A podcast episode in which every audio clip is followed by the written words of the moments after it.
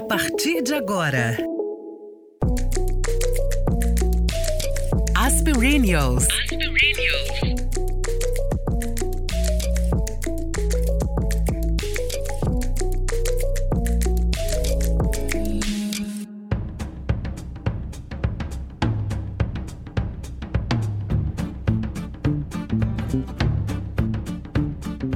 Com três aninhos, me fantasiei de Mulher Maravilha.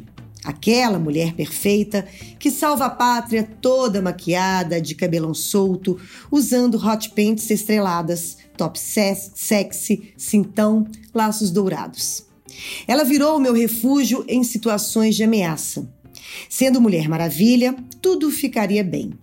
Acontece que, pasmem, a Mulher Maravilha nunca foi uma única mulher.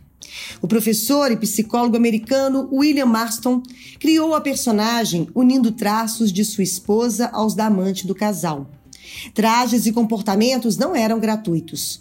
Suas primeiras histórias eram repletas de submissão. Obviamente, um prato cheio para as culturas machistas, transformando a heroína fictícia no modelo ideal de mulher a ser seguido. Ainda hoje, fazemos analogias à Mulher Maravilha como se fosse algo bom, achando que devemos superar umas às outras, dar conta de tudo e ficar lindas em hot pants.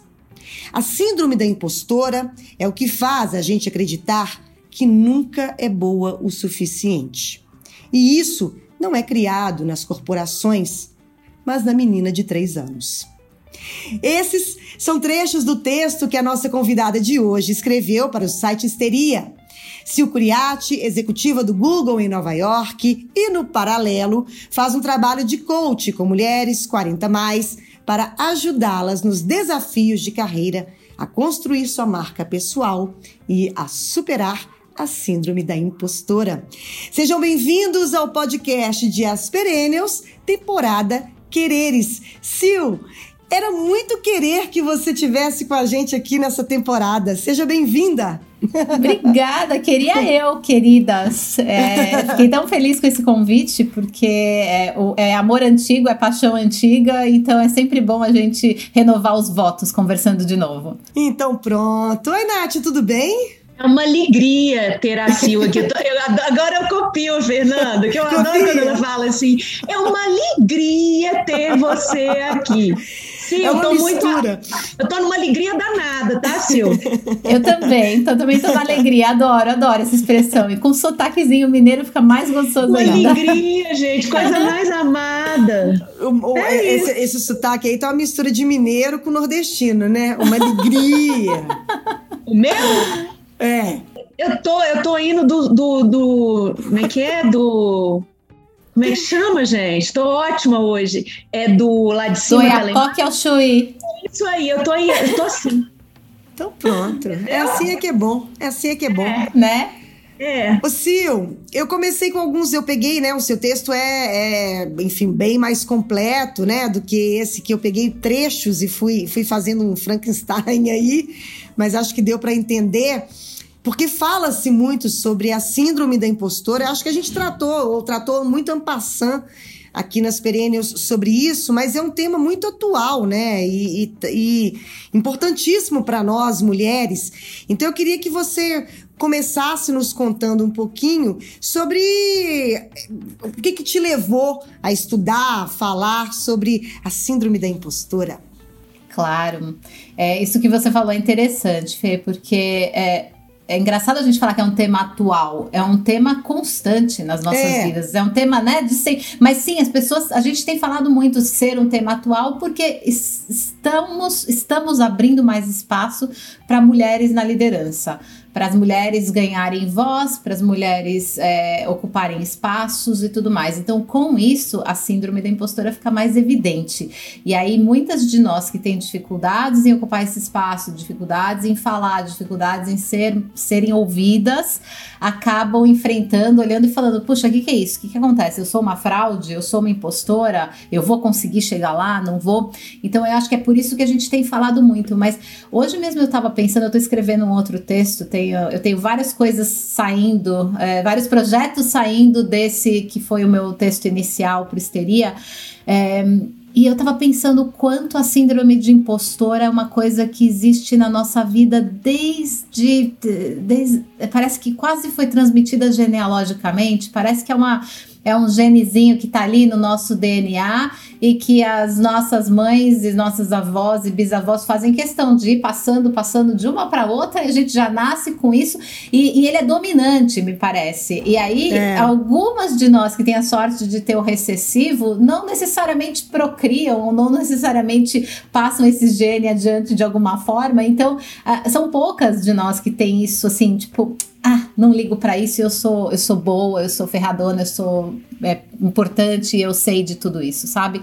Então, é, o, o, interesse começou porque eu, do, do, estudo e de me aprofundar nisso, porque quando. Bom, como eu falei, eu sempre enfrentei isso, eu sempre enfrentei esse problema, eu sempre tive a sensação de ser uma fraude com pequenas coisas, assim, de falar, nossa, mas isso daqui é tão fácil, por que, que será que tão falando tanta coisa. Será que eu que não sei direito? Então eu começo a achar que porque eu acho uma coisa fácil, sou eu que sou ruim, eu que não entendi uhum. essa situação inteira, sabe? Esse é um, um, uma, essa é uma, uma, esta é uma ação, um comportamento clássico de uma pessoa que tem síndrome de impostora. E tem outros tipos e tudo mais. Então eu, eu percebia isso na minha vida e, e comecei a tratar em terapia e a gente vai indo e vai melhorando e vai falando, poxa, tô livre disso, tô livre daquilo, esse é um fantasma que não me persegue mais e tal. E de repente teve uma mudança muito grande na minha vida após 40 anos, que foi a mudança de país. Então eu vim, já trabalhava no Google lá no Brasil, aí no Brasil, e mudei para os Estados Unidos com a empresa para um cargo global, para uma posição bacana. Eu vim, eu vim ser evangelista, que é uma coisa que te expõe como executiva para você falar com é, CEOs e tudo mais. Então você é treinado para isso. Então tinha, era muita coisa no meu prato em outro idioma e vindo de uma cultura sendo mulher loucura, latina, né? É, você se considera minoria. Você fala assim: eu sou mulher, eu sou latina, eu tenho mais de 40 anos, eu tô numa empresa de tecnologia que tem a metade da minha idade, que eu vi nascer, aquela coisa. Então, né, tem 20 anos de idade. Então, para mim foi um negócio assim, não tenho ninguém morando aqui, assim, não é Miami. Eu já morei em Miami no passado e Miami brinco que é o quintal da América Latina com todo carinho, não é pejorativo isso, mas porque é menos Estados Unidos, é mais quente, uhum. é mais, é, né, tem calor humano, tem muito latino, tem, eu tenho muitos amigos lá e tudo mais. Aqui não tinha ninguém. Então eu vim e aí eu comecei a falar, cara, eu não sei se eu consigo, acho que eu sou uma fraude. Eu não, não acho que eu tô. Eu, será que eu fiz tudo isso para merecer o que estão me dando? O ambiente né? perfeito, né? né? Para a síndrome da impostora, né? Cenário perfeito. perfeito. E aí, o Google me, ele, ele tem uma iniciativa que foi criada dentro do Google que chama I Am Remarkable, que é um workshop que foi traduzido para o Brasil como Eu Sou Notável. Ele é um workshop de 90 minutos que é dado por mulheres lá dentro do Google a outras mulheres para ajudar que você legal. a se autopromover e, e, e, e acabar com superar essa síndrome de impostora. E eu eu participei desse workshop, mudou minha vida e eu quis me tornar uma facilitadora. Então hoje eu sou a facilitadora desse workshop que pode ser dado para qualquer empresa, para qualquer grupo de mulheres. É muito, muito bacana. É gratuito, então eu faço isso para um monte de gente, faço online e tudo mais. Só que daí com isso você vai ouvindo histórias de uma, de outra, de grupos diferentes. Então são é, executivas, às vezes são empreendedoras, às vezes é um grupo de mulheres que tá que foi saiu do trabalho para ser mãe e tá voltando agora e não sabe nem como voltar, então tá perdida. Então, grupos diferentes com histórias diferentes, mas todo mundo com essa mesma raiz da síndrome da impostora. Isso me fez querer estudar mais. Ô Sil, mas a gente não explicou para quem não sabe qual que é a definição da síndrome da impostora. É o que é, é uma existe uma definição assim é, geral do que que a gente do que que é ou é só um sentimento? Então, eu não acho que exista uma definição única, porque para cada pessoa ela se manifesta de um jeito, então ela é um sentimento, mas é simplesmente, eu, acho que se a gente for resumir é, o que é síndrome de impostora, é você achar que você não é capaz ou não é merecedora do seu sucesso. Você não é capaz de performar bem tão bem quanto as outras, então tem uma questão comparativa muito grande e você não é merecedora do sucesso e dos louros que você colhe. Uhum. Entendi, maravilhoso. Ô, ô, Nath, você já, você já passou por isso? É, é, assim, lendo o texto da Sil, eu vou te contar que eu já vi as pessoas falando muito desse assunto, mas eu falei, ah, meu Deus, mais um problema para eu me preocupar, não vou ler isso não. mas aí o da Sil, eu falei, não, vou ler, né? Porque eu falei, ah, agora você é impostora também? Ah, não, já, já sou, já tem tanto problema, né? Vou virar impostora também? Ah, não, não quero ser impostora. Não vou ler. Aí, é sério, gente. É é muita coisa, né? É muita coisa, ah, pelo amor de Deus. Mais Mas um papel, né? Brasil, achei que, que deu uma. Nossa, contando a historinha desde criança, né? É, enfim, deu, deu uma boa explanada assim no assunto. Mas eu ia perguntar para ela, quer dizer, eu vou perguntar para ela, se é, você tem conversado com outras mulheres, né? Você acha que pode se agravar com a idade isso? Porque eu acho e talvez na, na, na, adolescência eu tenha sentido alguma coisa, depois eu me empoderei total e agora estou descendo a curva do U. Aí o negócio tá, tá ruim, mas vai melhorar, tô, tô, tô ciente de que vai. Mas eu, eu tô com a impressão de que talvez isso possa ter colado em mim muito atualmente, talvez há 10 anos atrás isso nunca colasse em mim, entende? Porque eu estava me sentindo mais vigorosa. Você acha que pode, pode ter a ver também com, com a baixa assim, da idade ou, ou não necessariamente? É uma excelente pergunta, Nath. Eu não, eu não não conseguiria dizer se tem a ver com a idade, porque eu não tenho conhecimento científico para dizer quais as implica implicações de. As implicâncias é ótimo. As implicações. as, são as implicâncias de ser impostora, porque, né? Impostora é uma implicante. duas línguas. É difícil, né? Com palavras é, parecidas. É às difícil. Vezes, às vezes eu aportugueso umas palavras em inglês e vice-versa, é ridículo. Mas enfim, é o que temos para hoje. É, é, par, é parte do meu, do, da minha impostura postorazinha ali.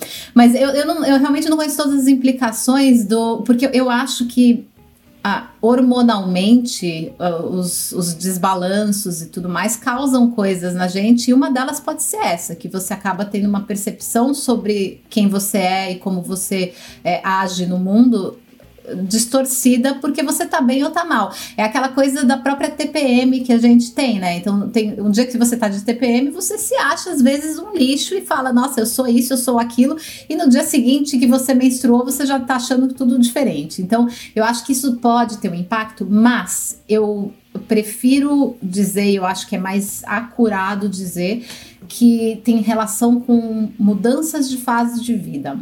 Então, se você está passando por um momento de mudança, se você está passando por alguma é, ou, ou, por uma transformação que você uhum. provocou, pode ser uma, como como no meu caso, eu mudei, eu não mudei de carreira, eu mudei de país, mas aquilo foi grande o suficiente para me provocar, porque lá eu estava na mesma empresa, lá eu estava fazendo coisas semelhantes e tudo mais. Foi, eu, eu coloquei um componente extra aqui já foi suficiente para me causar. Então eu acho que quando a gente coloca novos componentes. Então, como eu dei o exemplo de mulheres que deixaram de trabalhar para cuidar dos filhos e agora estão voltando para o mercado de trabalho. Elas eram excelentes executivas antes e provavelmente tiveram esse problema aqui ou ali, mas não era uma constante na vida delas. E são excelentes mães e tá tudo bem, mas provavelmente em algum momento como mães elas se sentiram impostoras e agora voltando ao mercado de trabalho, elas falam: "Nossa, eu não sou nem isso nem aquilo, quem sou eu?"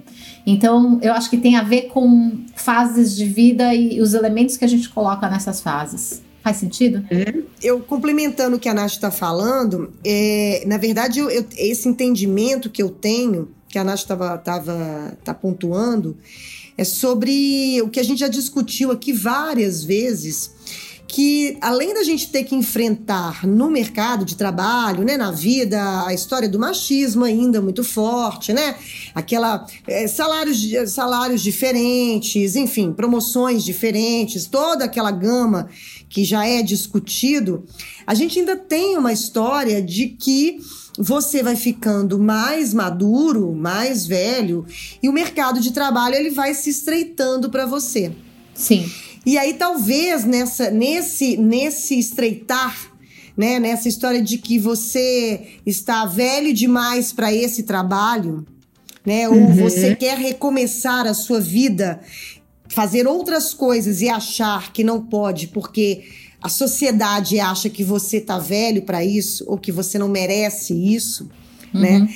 Talvez isso seja sim uma síndrome de impostora da maturidade, da nossa, de uma outra fase, porque você, quando você é mais jovem, é isso, você tá pro mundo e você, né, tá ali enfrentando as coisas com energia, com mas quando a gente vai ficando mais maduro, eu acho que a gente, apesar da cabeça continuar fervendo, né? É, você ainda tem que lidar com essas coisas de uma sociedade que eu já falei isso várias vezes aqui, num país que acha que envelhecer é crime. Sim. Né? Que o Brasil Sim. acha que envelhecer é crime. Então, assim, talvez eu acho que a síndrome da impostora na maturidade entre aí, sabe? Pode ser mesmo. Eu, eu, arrisco dizer que ainda tem a ver com a questão de, da, da fase da vida. Então, sim, é, é, a idade, mas é o fato dessa pessoa numa idade eh, mais velha, não uma idade não, é, como se diz, é, não normal para entrar, não é ridículo falar isso, mas é a idade considerada normal para entrar no mercado de trabalho. Uhum. Então você está recomeçando, sei lá, é, não, não, ortodoxa, vai, vamos dizer assim. É, isso é um elemento novo na sua vida. Então você está colocando aí um recomeço numa fase onde teoricamente você estaria dando continuidade a coisas, uhum. não está recomeçando. Então é, eu acho que é mais a briga desses elementos do que a idade em si. O que a idade deve agravar e aí, você é, também está coberta de razão quando você coloca essa situação, porque é, tem uma questão comparativa que a gente se obriga a fazer por causa da sociedade, por causa da maneira como a gente é enxergada pela sociedade, principalmente nós mulheres.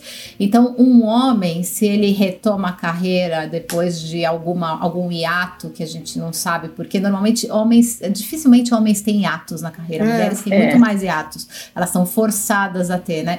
Então, um homem retoma a carreira, ele volta barrigudo, careca, de cabelo branco, é, ninguém tá perguntando nada Ninguém, quer, ninguém vai perguntar como estão os filhos deles, tá, ninguém vai perguntar nada. A mulher voltando vai falar: ah, mas o que, que você fez? Ah, e seus filhos? Tá criado? Nada, né? É, é, é uma é, coisa assim. É muita em, conta, né? É muita, muita é muita conta, conta para prestar. É. Então é, é uma coisa que você fala, cara, olha a pressão para essa mulher. Então, se você volta ao trabalho é, de cabelo branco, porque ah, depois da pandemia eu resolvi grisalhar ou, ah, eu voltei depois de ter filho e achei que tá tudo certo. Ou, mudei de carreira sim, virei outra coisa. Todo mundo quer saber o que está por trás disso e de uma maneira muito julgadora. Não é uma maneira de. Não é. Do, a gente olha para homens, e aí tem um aspecto da síndrome de impostora que eu acho muito interessante sempre ressaltar que é quando você ouve homens contando histórias de sucesso da vida deles, a gente paga pau. A gente fica, putz, que, que, legal esse cara. Nossa, ele vai trabalhar no nosso time, que bacana. Nossa, um cara de sucesso. Ele vendeu uma startup, ele investiu, ele fez, ele aconteceu, não sei o quê. Aí tem uma moto, ele viaja de moto. Sei lá, qualquer coisa. O cara é, o cara é fodástico, né? Ele é o. Bam, pica bam, das galáxias. É, pica, pica, das, galáxias. pica das galáxias. E aí, a mulher vem contar uma história incrível, as pessoas ficam olhando e falando, gente, o que ela pensa que ela é? Por que ela tá falando tudo isso, né? A, a gente não recebe bem mulheres que se promovem. Ah, e isso é, isso é da Verdade. natureza de homens e mulheres. Mulheres também não são legais com mulheres que se promovem. E, e tudo isso agrava a síndrome de impostora, vira esse ciclo vicioso que, assim, não acaba nunca. É uma das coisas que eu me obriguei, quando a gente faz esse workshop, workshop, a gente coloca ações né, no papel para falar, puxa, eu quero, eu quero mudar meu, meu modo de pensar, eu tenho que virar a chavinha e eu tenho que fazer alguma coisa diferente. E uma delas foi começar a celebrar mais o sucesso das mulheres ao meu redor, sejam elas quem forem, porque é pouco celebrado o sucesso feminino, pouquíssimo é. celebrado, principalmente é. profissional. É. Mas eu acho que eu acho que é cultural. Eu acho que é cultural e a gente tá é tentando mudar isso, né? Porque você passa a sua vida inteira não, não, não sendo criado assim, nem é, nem acho que é isso não. Mas é, é no, no, no imaginário coletivo né? De que mulheres são inimigas umas das outras e que os homens são mais companheiros e são mais, Sim. né? É, enfim, chapas. se ajudam, se são é. mais chapas do que, do que as mulheres, né? Ainda tem a história de, né, de, de várias mulheres ter passado a vida inteira dizendo: ah, eu prefiro muito mais ter amigos homens do que amigas mulheres, né? Então, assim, eu nunca entendi muito essa equação, porque eu sempre tive amigas queridas mulheres e amigos queridos homens. Então, assim, mas muita gente né, passou a vida inteira dizendo ah, é muito melhor lidar com homem do que lidar com mulher. E às vezes eu acho aquilo meio. Já começa por aí entendeu? Porque história... lidar com mulher é lidar com inveja, é lidar com. É, é, é, esse o imaginário, né? Então é isso que sempre uhum. existiu e que a gente está tentando aí é, é se livrar, varrer para os lados uhum. e desmistificar. Exatamente. Tem que ressignificar tudo isso, porque lidar com mulher é, é, lidar com inveja, é lidar com alguém querendo ocupar o seu espaço. É, tem a história clássica do o seu marido tem uma amante, você fica puta com a amante, não com o marido, né? Como se o marido fosse isento de culpa e tá tudo certo. A gente tem essa coisa de rivalidade feminina. É. O homem tem muito menos, porque para eles, eles enxergam uma coisa que a gente deveria enxergar, que é tem espaço para todo mundo. E eles têm a autoconfiança deles muito mais bem construída, de forma a entender que se eu tô ocupando esse espaço e ele tá ocupando aquele, é porque eu sou bom nisso e ele é bom naquilo. Uhum. É, não, tem, não tem a disputa. A gente está sempre disputando e triangulando as relações. A gente sempre traz uma para perto para disputar por alguma razão X que vai entender. Mas é, é, é cultural, como você falou. É, em algumas. É, é assim. É, é, mundial, tá? Esse é um problema global. Todo mundo, todas as mulheres no mundo enfrentam isso mais do que os homens. Todas as comunidades que são menos representadas, então LGBTQIA mas todos, todas essas pessoas enfrentam síndrome de impostor super forte. Todos os negros enfrentam, todo mundo que é menos representado enfrenta. Só que culturalmente é, pode ser pior. Então, os latinos são piores porque a cultura é machista, os asiáticos são piores porque não dão voz à mulher. Então, a japonesa até hoje tem que trabalhar de batom vermelho e de lente de contato e salto alto, senão ela não é bem aceita no escritório e por aí vai. Diga, Nath. É, eu queria. Não, porque eu, eu fiquei pensando no textinho da Sil mesmo. Gente, leia o texto da Sil, porque às vezes também você não. Né, a pessoa não se. Não se atualizou nessa informação. Talvez a, a síndrome esteja aí desde sempre, mas agora ela tem nome, né? Eu acho que é isso, assim. Ela, ela recebeu uma etiqueta, ela tem nome, ela tem sido discutida mas eu acho que nós meninas, né, é, a gente vem trazendo muitas coisas lá de, lá de trás, né? Eu, eu, eu lembro aqui de novo é, de, um, de um episódio lá do, do Jornada da Calma. A Heloísa Capelas, ela falava dessa questão de tudo que você vive até os sete anos de idade, o quanto que isso é importante e quanto que isso pode refletir no resto da sua vida, né? Então, se você teve uma criação é, que, que te colocou para baixo, uma mãe que te falava que você não era legal, que você não era especial, como é que você vai fazer para reverter a síndrome da impostora quando você crescer, sabe? Fiquei pensando na questão da nossa infância, né? O quanto a gente é reprimido e o quão importante é, é tentar resguardar as crianças até os sete anos de idade, que foi que Heloísa Capelas falou e que me atraiu muito lá no Jornada da Calma, quando a gente pensou em chamá-la para vir conversar com a gente, né? Dos registros que ficam da nossa infância para o resto da vida, né? E nós, meninas, é, por melhores pais que tenhamos, né? Eu sempre acredito, acredito mesmo, que os pais da gente fazem o melhor que eles dão conta, né? Sim, concordo mesmo, assim, minha mãe era terrível comigo, porque eu era gordinha e ela me criticava, mas ela, ela não tinha mais recursos para me fazer é, fazer um regime, então ela, ela mesma fazia bullying comigo dentro de casa, e um dia eu tomei uma providência. Foi o melhor método? Não, mas é o que ela conhecia, gente, tá claro. tá perdoado. Lá no céu, minha mãe, entendeu? Tá tudo bem. Mas, claro que isso em algum momento eu já trabalhei, de vez em quando volta, eu trabalho de novo na terapia, né?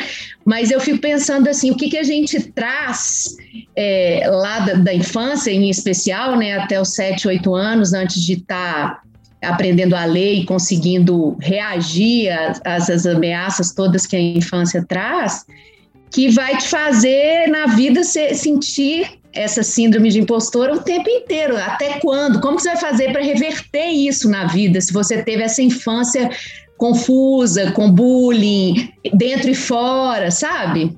Eu amei isso que você falou. Eu amei porque eu tenho feito terapia é, novamente. Eu voltei para terapia e o tipo de terapia que eu tô fazendo é numa linha que é dentro dos esquemas de Yang. Não é Jung, é Yang.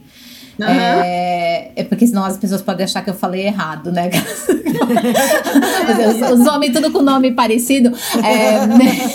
Então, é Young, tipo jovem, que escreve. É, ele, ele fala desses esquemas que são cinco tipos de comportamento que acontecem durante a nossa infância, do zero aos oito anos e depois é, para adolescência, que acabam desenhando traços de comportamento na gente baseados não no que os nossos pais fizeram, mas no que nossos pais deixaram de fazer. E de novo, concordo com você em 100% que eles fizeram o melhor. Então, e não tem como você se livrar disso. Às vezes foi simplesmente uma ausência de um olhar no momento que ele virou e olhou para sua irmã em vez de olhar para você, aquilo ó, ferrou com a sua vida. E aí você Sim. tem que trabalhar isso muito tempo. Então, eu, particularmente, lembro que a primeira vez que eu me senti uma impostora, talvez tenha vindo antes disso, mas aqui que eu tenho registro foi com seis anos de idade numa classe de aula, numa sala de aula, quando eu corrigi a professora e a professora me falou que eu não era ninguém para corrigi-la. E, e, eu corrigi numa coisa que eu achava que eu sabia tudo, porque ela escreveu errado uma palavra, uma onomatopeia na, na lousa, ela escreveu smack sem o K no final e como de beijo. E eu falei, tem K no final. Ela falou, quem disse? Eu falei, ninguém disse, eu leio. Ela falou, o que você leu? Eu falei, gibi, história em quadrinhos. E ela falou, você não tem que ler em quadrinhos e vir me corrigir na sala de aula. E eu pensei, nossa, eu não devia fazer isso mesmo. Se eu não sei, eu tenho que ficar quieta. E foi a primeira vez que eu senti isso na minha vida. Então, são coisas que afetam. Aí você vai trabalhar isso quando? Você vai trabalhar Uou. isso. Nath, eu passei a vida inteira não levantando mais a mão para falar em sala de Sim. aula e não fazendo pergunta em reunião porque eu tinha vergonha de passar carão. Então. Isso, essa história da infância é muito doido vocês falarem sobre isso, né? E a gente já tinha falado da história da Heloísa Capelas. É, eu já contei esse caso aqui como é que isso influencia mesmo a criação dos pais. Eu eu estava no jardim de infância, estava tendo concurso de rainha da pipoca na época da festa junina, aproveitando que nós estamos em junho. Lá vem, meu, aguarde, viu? E meu pai nunca gostou, meu, meu, meu pai nunca gostou dessas coisas aqui em casa, nunca. Essa história de competição, de já foi ao contrário. Ele criou a gente para tipo assim, cada um na sua, vai fazendo suas coisas, vai construindo o seu caminho, tanto ele quanto a minha mãe. Então ele nunca gostou dessa, dessa, dessa loucura de competição e não sei o que e tal. E aí, rainha da pipoca, eu, ah, eu quero ser rainha da pipoca. E eu, eu era no jardim de infância, que era quase em frente à minha casa. Então a, as tias eram praticamente minhas tias de verdade, assim. Né? Elas, elas, enfim, conviviam com, com a minha família, comigo e tal.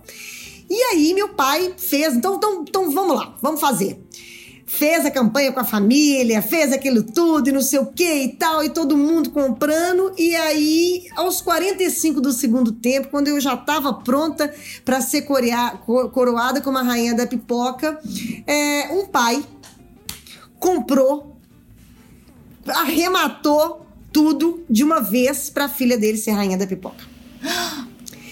E aí. Desaforo. E aí aquilo ali ficou aquela saia justa, né? Aquela saia justa.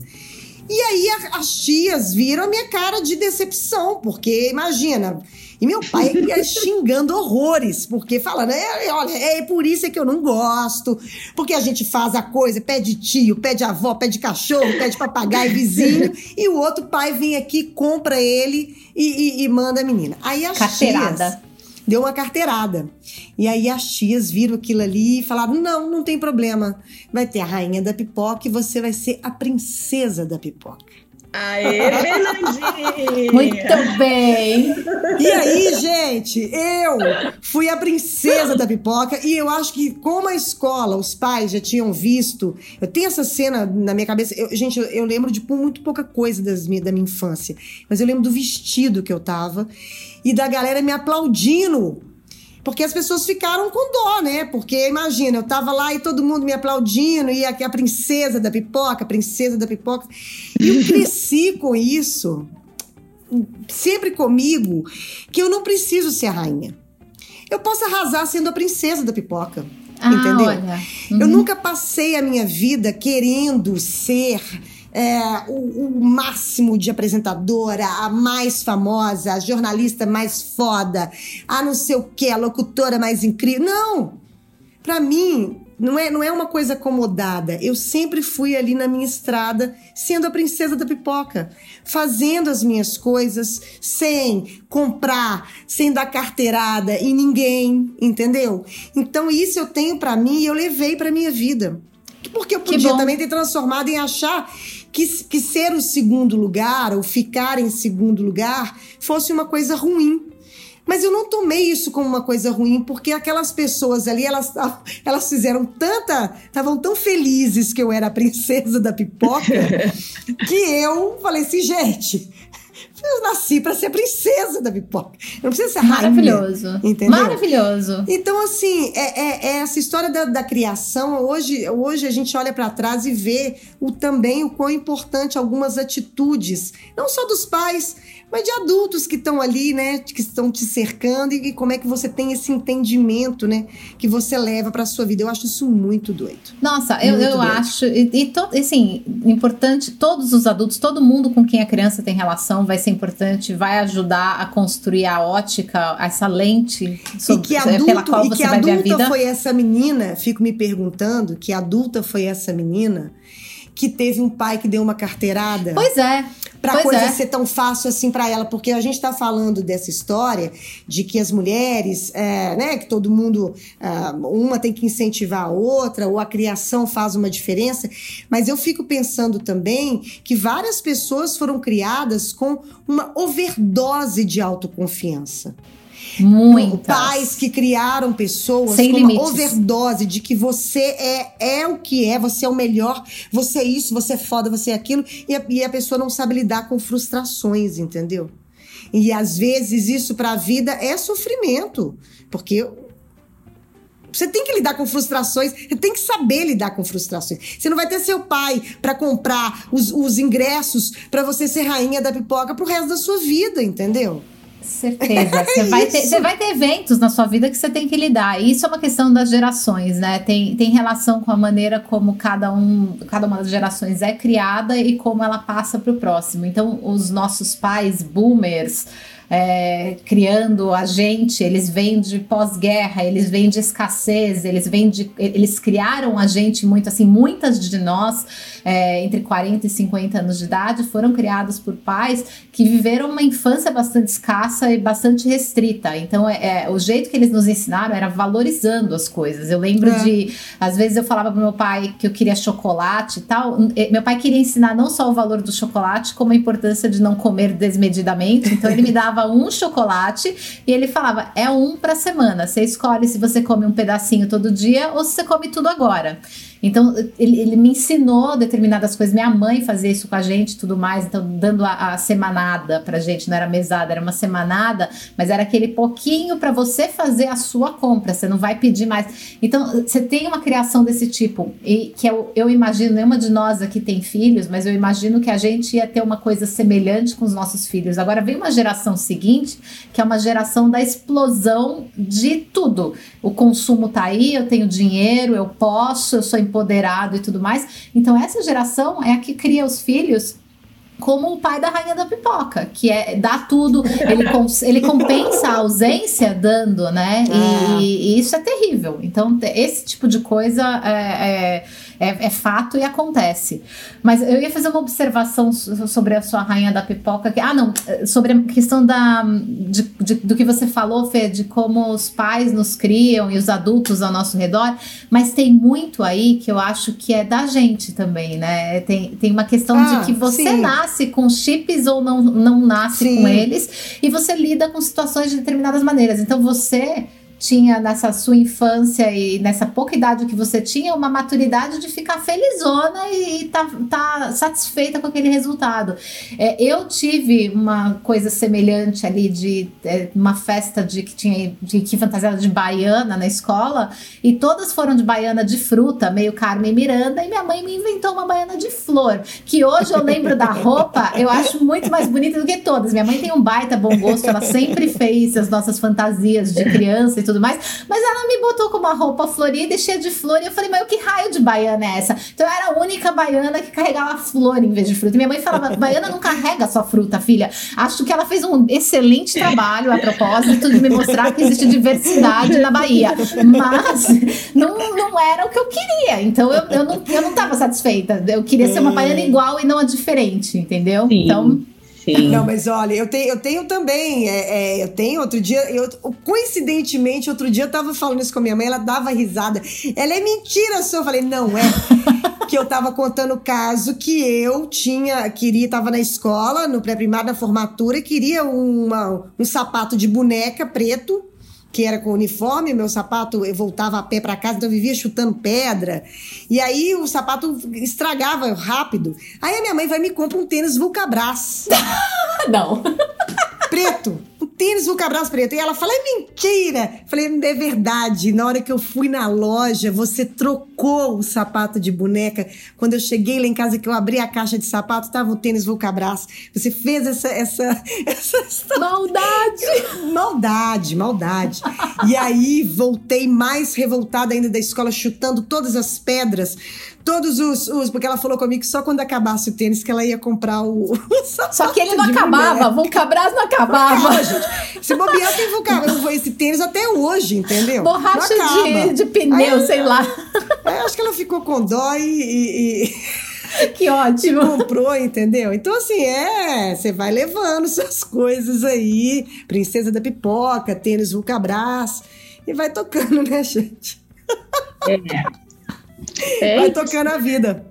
É isso, porque a gente. É, é, é o que a Luísa Capelas falou, e eu acho isso muito importante, os, os, primeiros anos da nossa vida, de como a sua família enfrenta as coisas, né? E, e, e, e eu acho que eu ganhei, eu também acho que eu, eu nasci com um chip um pouco mais light, assim, ou, ou talvez por ser pisciana sempre fui muito. Nasceu muito... com o céu, Eu amor. sou pisciana. Ela Você é pisciana, Sil? Gente, eu sou pisciana, tem nada a ver, desculpa aí. Não, eu sou pisciana, eu sou a perdida. Ah, não, imagina, minha, minha autoestima é. lá embaixo. Não, não agora, hoje. Então, eu acho que eu tenho uma coisa importante aí, porque a Nath trouxe isso também, falando, poxa, e aí, o que, que faz, né? Resolve em terapia? Quanto tempo? É, eu acho que. Uma sim, boa pergunta. Tem, tem anos de terapia que a eu gente tem que investir. Muitos anos. Precisa, porque precisa. É, você precisa de alguém que estudou, que entende o cérebro humano e as complexidades dele cientificamente. Eu preciso, pelo menos, eu sou uma pessoa que precisa muito dessa teoria para me dizer, é por isso que você está se comportando assim. Eu gosto disso mas é, precisa também de força de vontade para mudar a atitude. Então, tem um monte de coisa que não é o terapeuta que vai ensinar a gente a fazer, que a gente tem que se propor. Então, quando eu falo, por exemplo, dessa questão de eu ter anotado lá atrás no meu caderninho que uma das, um dos meus compromissos era passar a celebrar mulheres, eu levei isso muito a sério, porque durante muito tempo eu não queria celebrar mulheres, porque para mim o significado era que elas estariam ocupando o lugar que eu queria ocupar. E hoje eu celebro porque genuinamente eu acredito que se tem mulher subindo na liderança, se tem mulher falando, colocando a voz dela lá fora, se tem mulher fazendo podcast, sendo incrível, atuando, fazendo o que for, para mostrar o quanto nós mulheres somos talentosas e podemos, é, é, é simplesmente assim, é, ela está ajudando a comunidade, ela está ela tá fazendo um serviço, prestando um serviço para nós e para as gerações que vêm por aí. Então eu genuinamente celebro, eu eu acho que, assim, tem, tem um dado que eu falei até outro dia numa live sobre é, uma pesquisa que há 20 anos atrás, um estudo mostrou que as mulheres que se autopromovem são percebidas como menos competentes e menos atraentes por mulheres e homens. E essa pesquisa foi refeita há um ano atrás e o resultado foi igual. Então, isso para mim é frustrante. Que até hoje a gente perceba mulheres que se autopromovem de uma maneira negativa. Então eu, eu não só é, tô celebrando mulheres, como eu aprendi a me promover também, e é uma coisa que eu faço com muita dificuldade. Então, quando as pessoas me veem no Instagram e tiram a foto lá toda ah, posando, bonitona, não sei o quê, cara, foram 20, deu trabalho, eu, foi a cara que ficou melhor. Eu, eu faço questão de não ficar alterando foto, eu não, não faço isso. O máximo que eu corrijo é, é brilho, coisa de luz, assim tal, mas eu não mexo em foto. Então, se tem ruga, tem ruga. Se tem aquele cabelo que fica assim, branco, porque porque é o branco é horroroso, ele ficou e vai aparecer. Eu, eu faço questão de me aparecer como eu sou e ser real, e, mas me promover nesse sentido, falar, essa sou eu, é disso que eu tô falando. Eu custo a fazer isso, eu custo gravar um texto. A história do make com textão que eu comecei a fazer no meu Instagram foi também uma maneira de trabalhar a minha autopromoção, de falar o que eu penso, mas fazendo uma coisa que me deixa confortável, que eu gosto, que é me maquiando. Então eu falo às vezes de coisas pesadas. Falei ontem, por exemplo, sobre a importância da gente parar de falar que a gente é vítima e começar a falar que a gente é alvo, porque é, é a gente é alvo de um governo, desgo, é. de um desgoverno a gente não é mais vítima, é, é, é deliberado o que estão fazendo, então uhum. estão te atacando, sim. E eu falei disso enquanto eu me maquiava. Então, isso, isso para mim é um esforço muito grande fazer, é, falar de coisas que são tão importantes, relevantes e profundas com o pouco conhecimento que eu tenho, porque eu não me aprofundo em todas essas coisas, por exemplo, políticas mas fazendo uma coisa que fica minha cara lá na frente. Então, é, é, eu acho que as soluções elas estão nisso, elas estão em a gente mudar as ações e mudar o nosso comportamento pelo menos um pouquinho todo dia, porque é, só assim a gente vai conseguir ter mais mulheres fazendo mais coisas bacanas, ouvir de mais mulheres é, e na boa, eu acho que um mundo que tivesse mais mulheres na liderança ia ser um mundo bem melhor. É, não é, não é puxar a sardinha, não, mas a gente, a gente é muito menos bélica. É, as mulheres são menos bélicas, as mulheres são menos agressivas, as mulheres são mais é, holísticas no, no approach das coisas, na observação das situações. Então, eu acho que tudo isso ia fazer bem para o mundo, mas é, não estamos lá ainda. ainda Leva um tempinho, né? Leva um tempinho, é. né, Sil? Vai levar. A gente está caminhando aqui no Brasil mais devagar, né? Do que é, é. mas step by é. step, o baby. Aqui é no aí. Brasil, em Belarus e no Oriente Médio, né, gente? Em alguns países do Oriente dose, Médio, né? não é isso? É dose, né? né? Então, nós, nós Beloru, Belo, Belo, Belarus e alguns países do Oriente Médio, mas a gente consegue. A gente é. chega lá. Chega lá. Meninas, vamos às nossas dicas? Dicas Aspirinios.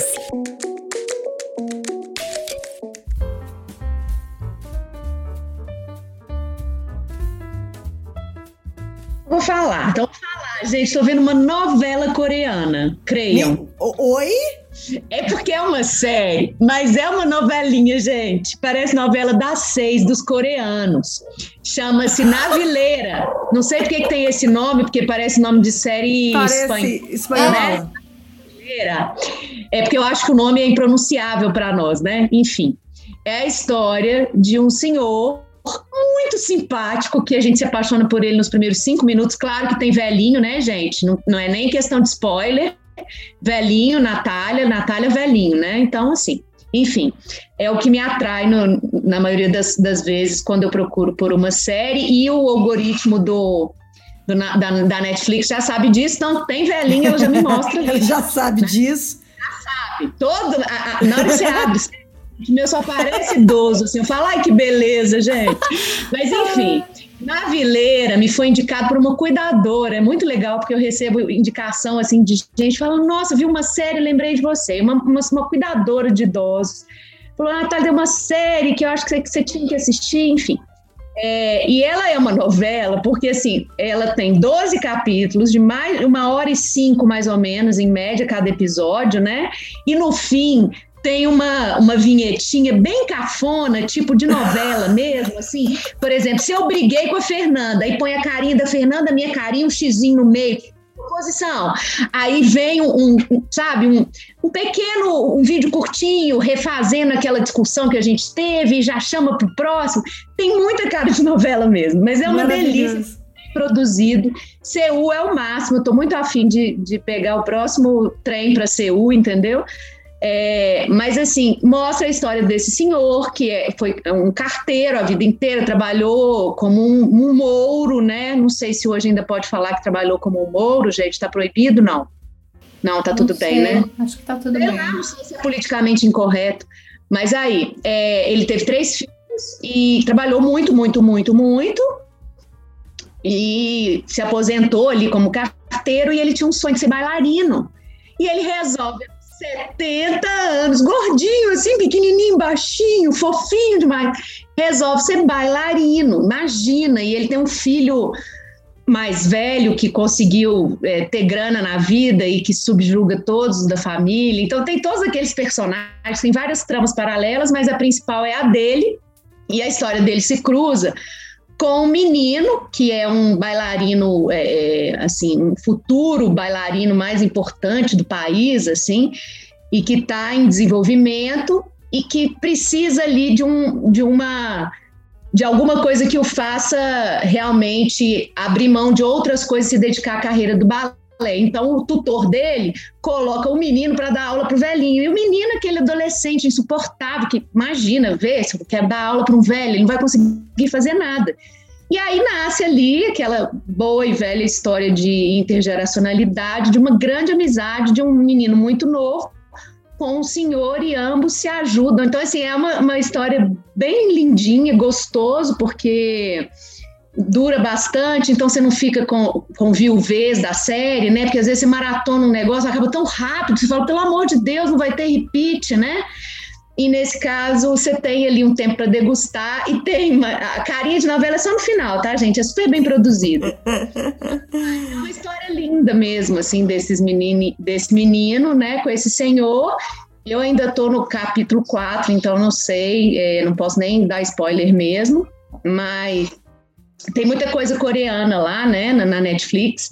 E, e, eu achei essa bem especial para quem está com tempo ou que não tem essa ansiedade de chegar no último capítulo ou que tem tempo para ver 12 de uma hora num fim de semana, né? Sei lá, enfim. Nossa Senhora. Bem gostoso.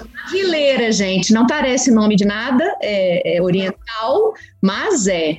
Eu não Muito sei como bom. é que é, não, não, sei se tem uma pronúncia diferente para isso em coreano, mas é na vileira mesmo. Que interessante. Maravilhoso. Netflix, tá? Novelinha coreana, gente. Eu falei que é novela, tá, gente? Mas é porque tem pinta. e você, Sil, o que, que, você, que, que você quer dar de dica? Bom, eu vou dar dica de Halston, porque eu adoro moda, não é segredo. E quando a moda tá aliada a uma biografia incrível, uma história incrível por trás, eu acho ainda mais especial. Então, eu assisto todas essas histórias. Ah, é Dior, é Yves Saint Laurent. Eu quero saber de todo mundo como ver. Ah, eu tô louca pra ver Casa Gucci, porque eu li o livro e a Nossa, história é. O livro é demais, né? É um, né? É, eu tô louca pra ver Lady Gaga ali, tô, tô esperando ansiosamente. É, mas hoje é, eu dou essa dica do Halston porque, bom, Primeiro, eu sempre fui apaixonada pela moda dele. Eu conheci, eu entrei em contato com a moda dele, sabendo que era dele, no Sex and the City, quando a Sarah Jessica Parker, a Carrie, aparece usando dois vestidos do Halston num episódio. Um é um vestido branco, bem é, bonito, com decotão, assim, bem é, presinho, assim, na cintura e saia rodada. E o outro é um azul brilhante, que é, tem, é todo drapeado em cima, e a saia toda drapeada, que engorda, que é uma maravilha, assim, fica enorme. Mas na época assim, eu fiquei doida por causa dos tecidos, né? Da fluidez dos tecidos e tal. E eu sempre gostei dessa moda meio setentinha de discoteca, assim. Essa coisa meio lamê, aquela coisa lânguida. Adoro tecido colando. Ai, lamê. aquela coisa colando na pele quando venta, não sei o quê. Então eu falava, nossa, eu preciso usar isso. E nessa época do Sex and the City, eu morava no Brasil e eu revirei mundos e tudo para conseguir esses vestidos. Eu comprei os dois vestidos da Carrie. E Mentira! Eu tenho o branco. Eu sou a louca do ah, Sex the City. Sil, não acredito. Não, o branco eu tenho e usei no Natal esse ano de novo. O azul eu não tenho mais, eu dei para minha irmã, porque ele realmente é um vestido que eu, eu acabei comprando um tamanho maior do que o meu e ele fica horroroso, mas ele é lindo. O vestido é lindo, mas ele, ele é para modelos altas, magras, que tem as perninhas fininhas. Em mim fica um bujãozinho. Parece que eu tô usando aquelas saias de bujão antiga, sabe? De... então não, não funciona para mim, não. É, mas o. Então o Halston entrou em contato com ele lá atrás na minha vida. E quando eu vi que até a história dele, eu falei, poxa, ele deve ter sido um cara maravilhoso, criativo, incrível. E eu, sem spoiler aqui, porque dá para ver isso logo no começo da série, mas é impressionante como o dinheiro e o sucesso subiram a cabeça dele e ele mudou, ele muda a voz. E, e assim, o, o Ewan McGregor está absolutamente espetacular no papel. Eu Sim. adoro como ele começa o, o, personagem tratando o personagem de uma maneira assim simplesmente criativa, inteligente, interessante, e de repente ele vira aquela pessoa nojenta que fala assim, que fazendo, não, eu não quero, aquela voz quebrada, assim, toda insuportável, é, é, né? insuportável com todo mundo. Então me deu até raiva, porque eu tenho bastante roupa do Houston. É, eu gosto, sempre comprei mesmo, eu tenho coisas lindas que eu tô louca para usar, mas me deu raiva. Eu falei, meu, o que, que, que, que eu comprei coisa. Só que no fim das contas, assim, é um gênio criativo. É, e, e, e é muito bonita. Então, eu adorei essa série. É, e é muito rapidinha, são seis, oito episódios, não me lembro. É bem curtinha. Então, assisti, assisti fazendo minha esteirinha assim da manhã e, e acho um bom passatempo. Ah, Agora, como você falou em velhinho, Nath, tem uma, um é. filme, eu adoro documentário também, tem um filme que eu assisti e que vale a dica, ele já, ele já deve ter dois anos, três anos, né, mais, já deve ter uns três anos. Mas ele apareceu para mim no Netflix um dia, eu falei, ah, por que eu não vi isso ainda? Ele chama If, you, If You're Not in the Orbit, Eat Breakfast. Se você não está no obituário, tome café da manhã. Uhum. Ele é um documentário do feito é, sob o ponto de vista do Carl Reiner. Carl Reiner, aquele ator comediante incrível, melhor amigo do Mel Brooks. É, e a história toda é baseada na vida dele, que estava lá com seus quase 90 anos, e ele fala: toda manhã eu acordo e abro o obituário. Se eu não tô no obituário, eu tomo café da manhã e tenho um ótimo dia. Ele é um comediante, assim, ele é, ele é uma das pessoas mais engraçadas que já existiu.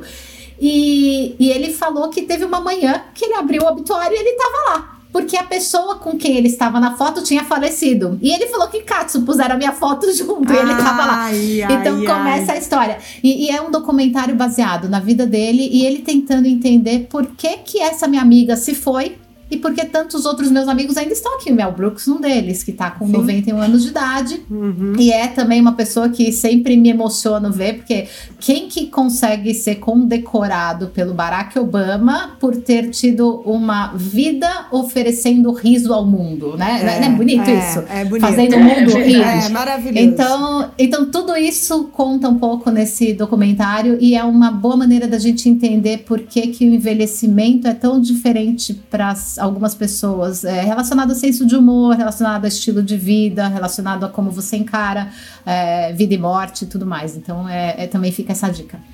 Então, eu vou falar sobre um documentário, já dei até ele no meu, no meu Instagram, que chama Cuba e o Cameraman que é o John Alpert, que é um, um, um, documentarista, né? Ele, ele já ganhou o Emmy várias vezes ele, esse documentário é de 2017, então o que, que ele fez? É, dez anos depois da Revolução Cubana, ele vai para Cuba para saber o que, que aconteceu, como estavam vivendo uh, os cubanos pós-revolução uh, uh, cubana. E aí o documentário ele passa por três famílias que ele acompanha. Detalhe, ele foi para fazer um pequeno, um pequeno registro e ficou indo e voltando a Cuba durante 40 anos.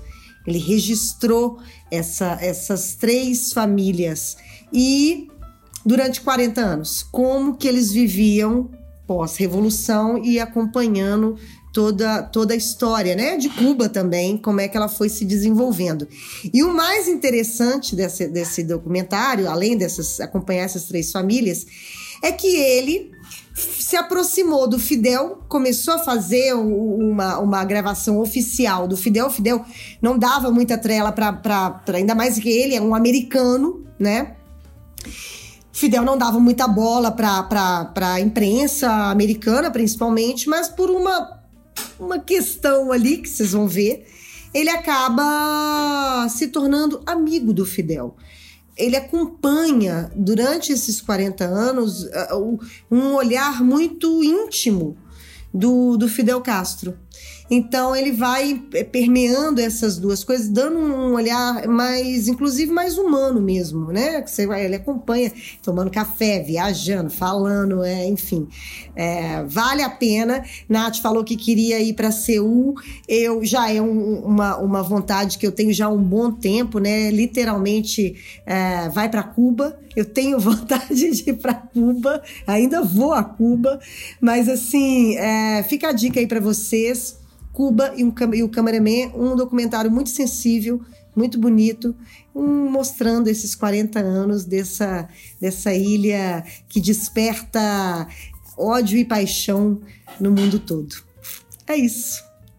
Meninas! Eu tô louca pra, pra quando chegar agora Fundação, que é um dos livros que eu mais amei ler na minha adolescência.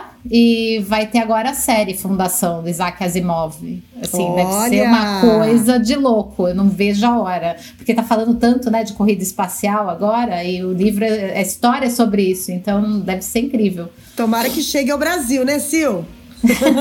Vai chegar, vai chegar. Sim, né? Chega com um delay, mas chega. Mas chega. Vai pra Marte antes e volta. É, tipo isso. Meninas, então é isso. Estamos chegando ao final. Antes da gente ir, eu queria agradecer os nossos apoiadores, a Oficina 61, uma plataforma criativa que reúne profissionais de diversas áreas para trabalhos de comunicação submedida com planejamento, criação, mídia digital e branding. Uma agência em que as três sócias são perennials e também ao grupo Fred Isaac, que através de LEDs e painéis urbanos nas ruas e no trânsito, conecta inovação e resultados ao movimento da sua marca ou do seu negócio. Vocês já sabem, né? Toda aquela novela, aquela briga entre eu e a Nath, porque eu quero participar de todos não, os eventos, a Nath não quer participar de aniversários e mêsversário, mas quer chamar a gente para alguma coisa, gente, menos, né?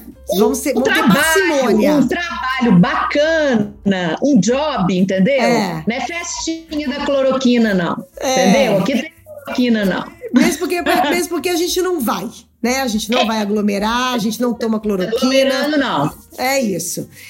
Só mandar um fale com aspereneus.com.br e acompanhar a gente no Instagram e também no Facebook.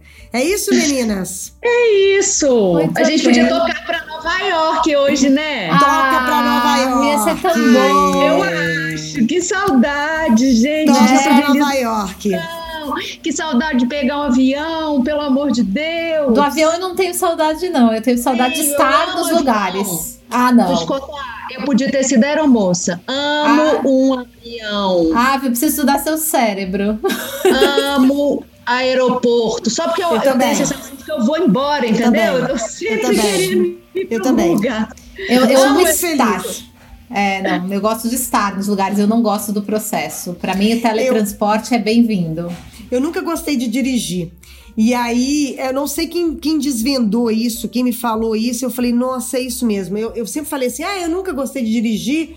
A única, a única lugar que eu gosto de dirigir é quando tá indo pra Lagoa Santa e aquela estrada ali na linha verde, né? E tal. Aí alguém chegou pra mim e falou assim: é porque é, é, é a ida pro aeroporto. seu cérebro, seu cérebro já conecta que você tá indo. E eu assim, né, lerda, falando, Ai, não, gente, aquela estrada. Amo cheiro Mas é isso. Também, também amo. Olha, também amo. gente, queria, Aquelas queria lojas amar, mas... com aqueles, aquela mistura daqueles perfumes. de internacional é. e de gente, ai, meu Deus. É, vem adoro, vacina, não compro vem nada, vacina. mas adoro o cheirinho do Duty Free. Adoro. Adoro um jantar caro, né? No restaurante mais caro da cidade, é o do aeroporto sempre. Isso, pagar a coxinha, a coxinha preço da picanha, 20 reais. entendeu? um hambúrguer de 56, entendeu? É, isso aí. Ai, meu Deus. Ai, Deus é. Sem vacina. Então, a próxima dessa, vocês vêm pra cá, então. Vamos, Sil, vamos. Ai, Sil. gente, Deus quiser, viu? Né? Nossa. Toca pra Nova York. Isso aí. Estão chegando aí, Sil. É, agora, um agora já é casa diferente, então é mais legal, tem mais espaço, dá pra divertir mais. Ai, que beleza, que bom, né?